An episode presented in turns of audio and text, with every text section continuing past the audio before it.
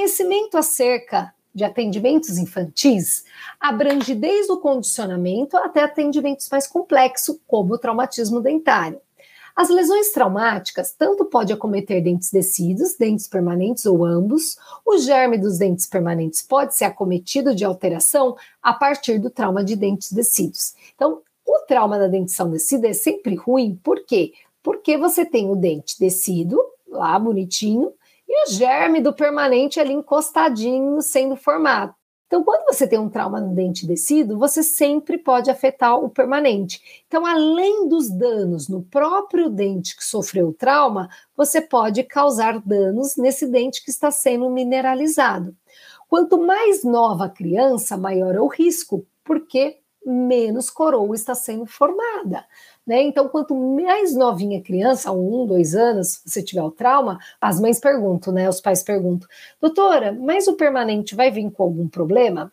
Não sabemos. Quanto menor a criança, maior o risco. Quanto maior a criança, mais mineralizado está o permanente, menor o risco. Mas sempre existe um risco, e muitas vezes esse risco não é perceptível via radiografia. A gente só percebe como uma hipocalcificação, uma hipoplasia, quando o dente irrompe na boca. Por isso que quando criança tem traumatismo, a gente tem que fazer um acompanhamento longitudinal até a erupção completa daquele dente permanente para ter certeza que não aconteceu nada, tá? Então, sempre existe esse risco e quanto menor a criança e mais intenso o trauma, maior é o risco. Ele quer saber o que pode acontecer nos dentes permanentes. Então, Pode acontecer hipomineralização, opacidade do esmalte? Pode. Lembra que eu falei na aula de cárie que o ameloblasto é uma célula muito fresca?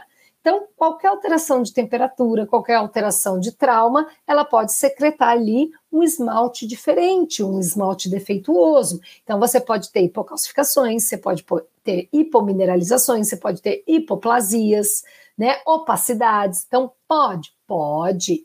Né? Então, o traumatismo pode acontecer isso, correto.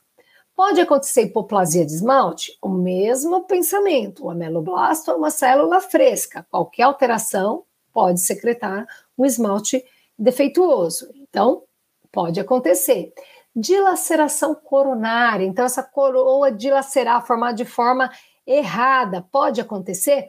Pode também. Você tem um dente que está começando a mineralizar, foi lá sofrer um trauma, pode ter até parada na formação desse dente. Então, correto.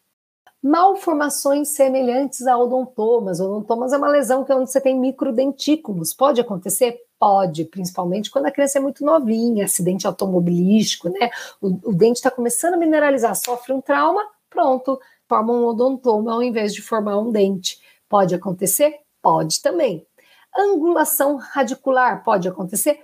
Pode, né? Então, raízes que ficam dilaceradas, né? Então, você tem um dente com uma formação de raiz dilacerada. Estava formando a raiz, sofreu trauma, piu, sofre uma dilaceração, que também pode ser chamado como angulação radicular. Pode? Pode também. Sequestro dos germes dos dentes permanentes, ou seja, dentes fantasmas, eles não formarem, pode acontecer? Pode, eu nunca vou esquecer um caso muito triste de uma criança que a gente atendeu na PCD aqui em São Paulo, uns anos atrás, que era uma menina que quando ela estava com 7, 8 anos, os permanentes não tinha germe de quase nenhum, ela tinha histórico de um acidente automobilístico bebezinha, né, teve um acidente de carro, ela bateu a face, quebrou o osso, tudo, e não formaram quase todos os anteriores dela, era uma tristeza, os que formaram tinham dilaceração coronária e radicular, era, era uma tristeza sem fim, mas pode acontecer sim. Então, todas estão corretas.